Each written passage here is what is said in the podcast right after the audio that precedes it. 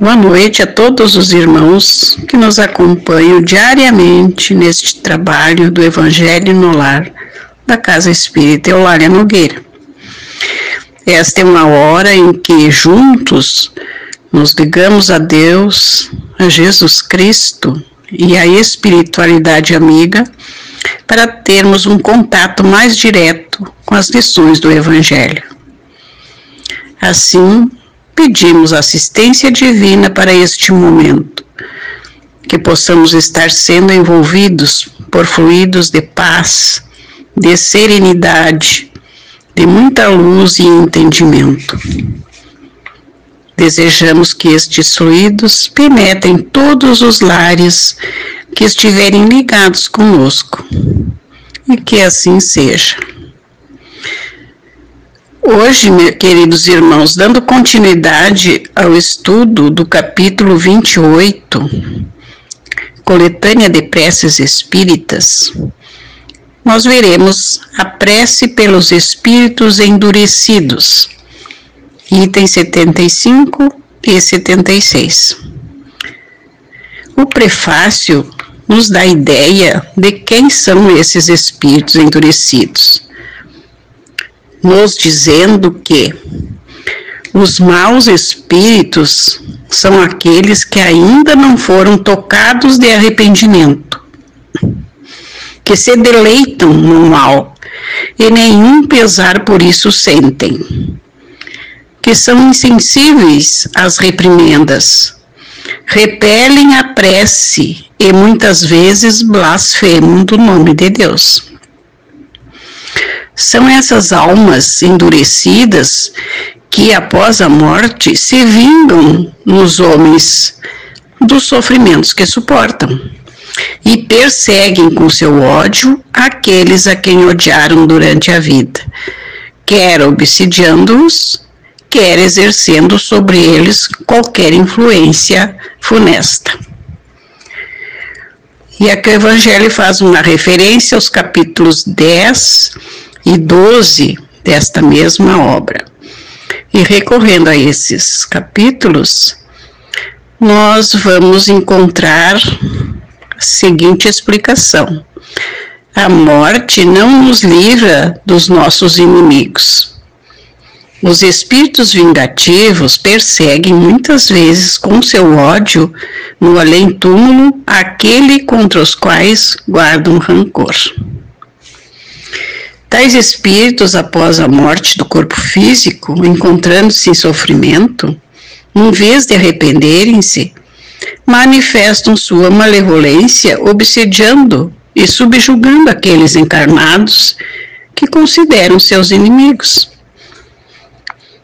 Encontram-se nesses exemplos os principais casos de obsessão, espíritos que ao desencarnarem levaram consigo o sentimento de ódio e de vingança contra os seus irmãos. Por isso continuam lhes perseguindo. Então, após este pequeno parênteses, nós continuamos com a leitura do texto. Duas categorias há bem distintas de espíritos perversos. Há dos que são francamente maus e a dos hipócritas. Infinitamente mais fácil é reconduzir ao bem os primeiros do que os segundos. Aqueles, as mais às vezes, são naturezas brutas e grosseiras, como se nota entre os homens. Praticam o mal mais por instinto do que por cálculo, e não procuram passar por melhores do que são. Há neles, entretanto, um germe latente que é preciso fazer desabrochar. O que se consegue quase sempre por meio da perseverança, da firmeza aliada à benevolência, dos conselhos, do raciocínio e da prece. Através da mediunidade, a dificuldade que eles encontram para escrever o nome de Deus é sinal de um temor instintivo, de uma voz íntima da consciência que lhes diz serem dignos de fazê-lo. nesse ponto, estão a pique de converter-se, e tudo se pode esperar deles. Basta se eles encontrem o ponto vulnerável do coração. Os espíritos hipócritas quase sempre são muito inteligentes, mas nenhuma fibra sensível possuem no coração. Nada os toca.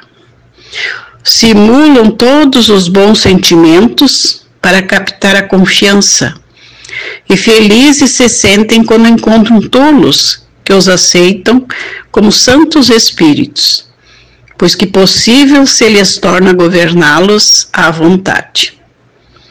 O nome de Deus, longe de lhes inspirar o menor temor, serve-lhes de máscara para encobrir para encobrirem suas torpezas.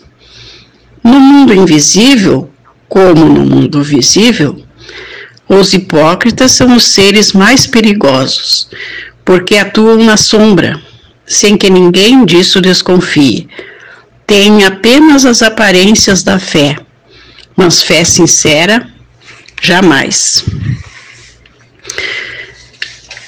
Neste trecho, meus irmãos, o Evangelho nos mostra essas duas categorias distintas de espíritos, nos informando que é mais fácil convencer um espírito considerado mal, tocar seu coração seu íntimo com uma palavra de amor, do que aqueles espíritos hipócritas, os quais fingem ser o que não são, que iludem, fazendo-se passar por espíritos do bem. Estes são perigosos, pois com sua fa falsidade conseguem captar a confiança de alguns encarnados, subjugando-os à sua vontade. Como se disfarçam de bonzinhos, torna-se mais difícil afastá-los de suas vítimas. Porém, nós sabemos que a obsessão se dá através de um vínculo entre o obsessor e o obsediado. O mau espírito só consegue ligar-se a alguém se essa pessoa estiver vulnerável às suas investidas.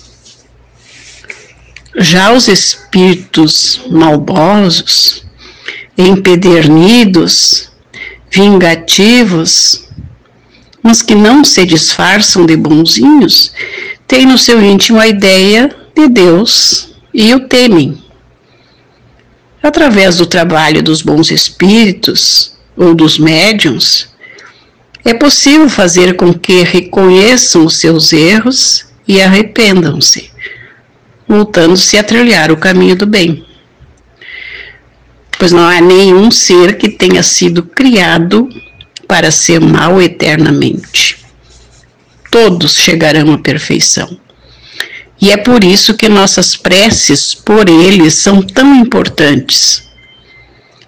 Através dos nossos pedidos, das nossas palavras amorosas, eles poderão dar-se conta o mais cedo possível de que estão errados, que a lei que devemos seguir é do amor e do perdão, não do ódio e da vingança. Então, no item 76, nós temos uma sugestão de prece, que além de ser uma prece, é uma verdadeira aula para nós encarnados pois nos adverte do que pode acontecer após a morte do corpo físico para aqueles que nesta vida só praticaram o mal. E também nos esclarece como o espírito pode sair da situação de sofrimento que se encontra no mundo espiritual. Basta voltar-se para Deus, arrepender-se, pedir perdão pelos erros praticados e fazer o propósito de corrigir-se. Então vamos à prece, no item 76. Senhor, digna-te de lançar um olhar de bondade sobre os espíritos imperfeitos que ainda se encontram na treva da ignorância e te desconhecem, particularmente sobre fulano de tal, aí nós citamos o nome de quem estamos pedindo. Bons espíritos, ajudai-nos a fazer-lhe compreender que, induzindo os homens ao mal, obsidiando-os e atormentando-os, ele prolonga os seus próprios sofrimentos. Fazei que o exemplo da felicidade de que gozais lhe seja um encorajamento. Espírito que ainda te comprases no mal, vem ouvir a prece que por ti fazemos. Ela te há de provar que desejamos o teu bem, conquanto faças o mal. És desgraçado, pois não se pode ser feliz fazendo o mal. Por que então te conservarás no sofrimento quando de ti depende evitá-lo? Olha os bons espíritos que te cercam, vê quão ditosos são, e se te não seria mais agradável fruir da mesma felicidade. Dirás que te é impossível, porém nada é impossível àquele que quer porquanto Deus te deu, como a todas as suas criaturas, a liberdade de escolher entre o bem e o mal, isto é, entre a felicidade e a desgraça. E ninguém se acha condenado a praticar o mal. Assim como tens vontade de fazê-lo, também podes ter o de fazer o bem e de ser feliz. Volve para Deus o teu olhar Dirige-lhe por um instante o teu pensamento, e um raio da divina luz virá iluminar-te. Dize conosco estas simples palavras: Meu Deus, eu me arrependo, perdoa-me. Tenta arrepender-te e fazer o bem em vez de fazer o mal, e verás que logo a sua misericórdia descerá sobre ti, que um bem-estar indizível substituirá as angústias que experimentas. Desde que hajas dado um passo no bom caminho, o resto deste te parecerá fácil de percorrer. Compreenderás então quanto tempo perdeste de felicidade por culpa tua. Mas um futuro radioso e pleno de esperança se abrirá diante de ti, e te fará esquecer o teu miserável passado, prenhe de perturbação e de torturas morais, que seriam para ti o inferno se houvessem de durar eternamente. Dia virá em que essas torturas serão tais que a qualquer preço quererás fazê-las cessar. Porém, quanto mais te demorares, tanto mais difícil será isso. Não creias que permanecerá sempre no estado em que te achas. Não, que isso é impossível. Duas perspectivas tens diante de ti: a de sofreres muitíssimo mais do que tens sofrido até agora, e a de seres ditoso como os bons espíritos que te rodeiam. A primeira será inevitável se persistires na tua obstinação quando um simples esforço da tua vontade bastará para te tirar da má situação em que te encontras. Apressa-te, pois, visto que cada dia de demora é um dia perdido para a tua felicidade. Bons espíritos, faze que estas palavras ecoem essa alma ainda atrasada, a fim de que a ajudem a aproximar-se de Deus nós vos pedimos, em nome de Jesus Cristo, que tão grande poder tinha sobre os maus espíritos. Uma bela prece, né, meus irmãos, que nos sugere como podemos nos dirigir a um espírito que esteja nas condições citadas e o que podemos fazer por ele. Então, agora, que já rogamos por esses irmãos. Vamos encerrar o nosso trabalho pedindo a Deus, Pai de amor e de bondade, que nos proteja de todo e qualquer sentimento de rancor ou de ódio contra nossos irmãos, para que não venhamos a sofrer, como vítimas ou como algozes. Agradecemos por termos conhecimento desta doutrina de amor que nos indica o caminho a ser trilhado. Que jamais nos desviemos desse caminho de luz. Pedimos também pelos nossos familiares, para que eles tenham saúde, a paz e a felicidade, de acordo com seu merecimento. Pedimos por todos aqueles irmãos que têm seus nomes listados em nossos cadernos, para que eles sejam atendidos em suas rogativas.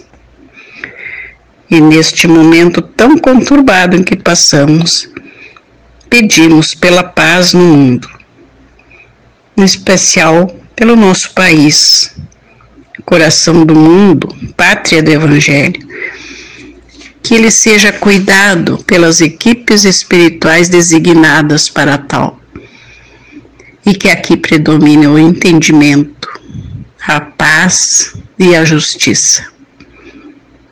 Por último, pedimos que seja dispensado um tratamento especial às nossas águas, para que ela se torne o condutor de energias salutares ao nosso organismo físico e também espiritual. E assim agradecemos por mais esta oportunidade de reflexão